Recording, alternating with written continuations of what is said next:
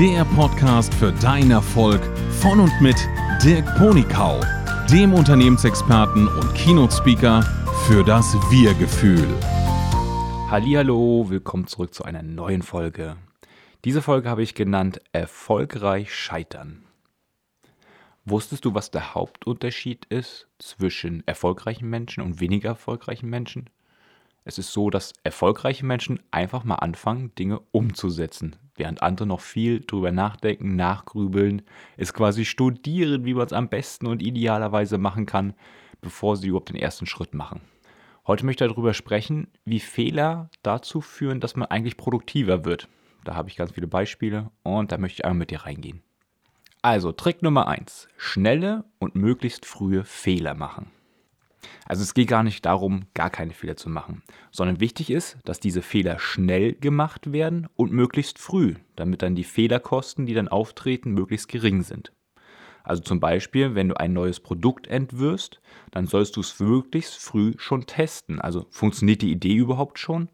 Also dazu könntest du zum Beispiel eine ganz einfach gestaltete Landingpage auf der Homepage machen, ähm, schreibst rein, wie das Produkt ungefähr funktioniert, was es für Nutzen hat und dann lässt du ein paar Kunden quasi da mal drüber lesen und dann wirst du erfahren, klicken die Leute auf den, das möchte ich jetzt gerne kaufen oder verlassen sie die Seite wieder. Damit kriegst du schon eine Rückmeldung, funktioniert dieses Produkt, dieser Gedanke hinter diesem Produkt überhaupt ansatzweise schon.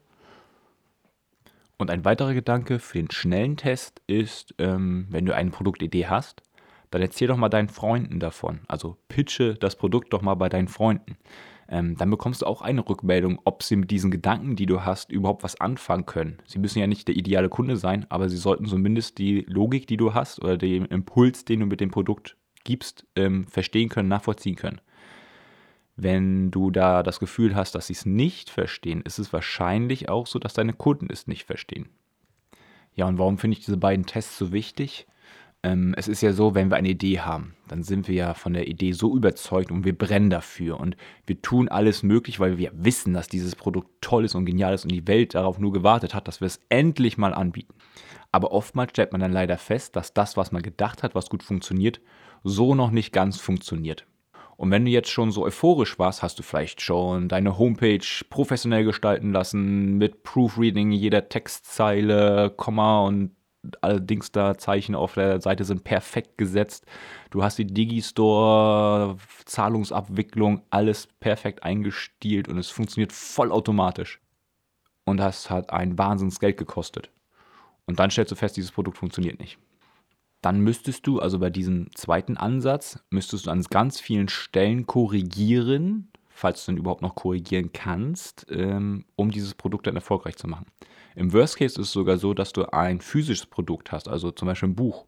Und du stellst fest, das Buchcover wird so nicht akzeptiert, weil es sieht unschön aus. Dann kann es im Worst Case bedeuten, du hast 10.000 Bücher bestellt, weil du so begeistert davon warst und darfst sie dann alle in die Tonne treten und das nochmal neu bestellen. Und wie du dir vielleicht vorstellen kannst, ist dieser zweite Ansatz verdammt teuer, wenn man dann die Fehler spät korrigiert. Bei dem Ansatz Nummer 1, wo du die Fragen zuerst gestellt hast, lernst du dann gleich in der ersten Ideenphase, wie muss man das Produkt eigentlich gestalten. Testet es nach dieser ersten Korrekturschleife nochmal über den gleichen Weg und wirst feststellen, es wird sich besser verkaufen. Und dann sagst du, okay, jetzt vertraue ich dem Produkt wirklich. Also ich weiß, dass es funktioniert, und meine Kunden verstehen es auch. Und dann kannst du die größeren Investments machen. So, ich hoffe, du hast erkannt, man spart sich Geld, wenn man früh scheitert und möglichst schnell scheitert. So, der zweite Trick zum Scheitern und wie man Scheitern zum Erfolg führt. Der Trick heißt häufig scheitern. Also vielleicht kennst du noch das Spiel aus deiner Kindheit, Mensch, ärgere dich nicht. Ich habe es immer geliebt, mit meiner Oma da stundenlang zu spielen und am liebsten dann auch manchmal, jeder hat zwei Farben auf so ein Viererbrett. Dann wird es nämlich noch spannender und darf man sich überspringen, darf man nicht überspringen. Okay, zu viel von mir. Ähm, Mensch, ärgere dich nicht. Da geht es ja eigentlich darum, dass du möglichst häufig eine 6 würfeln willst. Insbesondere am Anfang darfst du ja gar nicht erst anfangen, wenn du nicht eine 6 Erfolg, äh, erwürfelt hast. Also für dieses Spiel ist die Nummer 6 quasi irgendwie ein Erfolgsfaktor. Und alle anderen Zahlen sind ja irgendwie unerfolgreich. So, wenn du jetzt nur einmal würfeln würdest, dann hättest du relativ geringe Wahrscheinlichkeit, dass eine 6 kommt, um rauszukommen. Und darum ist ja in den Spielregeln so, du darfst dreimal am Anfang würfeln Und wenn du dann eine 6 gewürfelt hast, dann darfst du die nutzen, um rauszukommen. Wenn wir diesen Gedanken jetzt mal weiterspinnen, wenn wir jetzt 1000 Mal würfeln würden, dann würden ja so theoretisch, der Erwartungswert wäre dann wohl um die 167. Ja, ja, genau.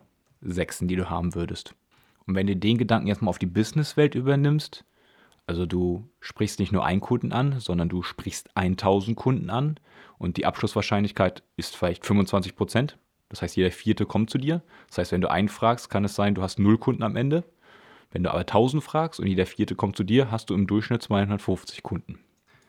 Gut, also Quintessenz des häufigen Scheiterns ist, du brauchst eine möglichst hohe Anzahl an Versuchen und Tests, um dann unterm Strich auch möglichst viele erfolgreiche Ereignisse zu haben. Den Gedanken mit den großen Zahlen möchte ich nochmal anwenden auf deinen ganz persönlichen Traum, den du hast. Und stell dir mal vor, du hast den Traum und sagst, jetzt gehe ich auf den Traum zu und du scheiterst im ersten Schritt. Und wenn du dann sagst, naja, dann kann ja das gar nicht funktionieren, dann versuche ich es gar nicht erst nochmal und ach, dann schmeiße ich den Traum auch gleich in die Tonne und ja, mach einfach weiter wie bisher. Dann wirst du natürlich nie an diesem Ziel ankommen, also an deinem Traum. Wenn du aber immer wieder mit verschiedenen Wegen und mit Durchhaltevermögen quasi immer wieder versuchst, diesem Traum näher zu kommen, vielleicht auch von verschiedenen Seiten, dann wirst du es irgendwann erreichen. Der Trick dahinter ist halt, es immer einmal mehr zu versuchen, als du gescheitert bist. Also, wenn du 999 Mal hingefallen bist und 1000 Mal aufgestanden bist, dann stehst du immer noch, um den nächsten Schritt zu machen. Ich weiß, es klingt irgendwie witzig oder vielleicht auch nicht so witzig, aber das ist wirklich das, äh, was hinter den Tricks der großen, erfolgreichen Menschen steht. Sie lassen sich von dem Scheitern nicht aufhalten. Sie verstehen es als Teil des ganzen Spiels. Wer aufhört zu würfeln, hat schon verloren. In diesem Sinne wünsche ich dir viel Spaß in diesem Jahr. Bleib mutig, probier was aus. Und wie immer, liebe dein Leben, dein Dirk.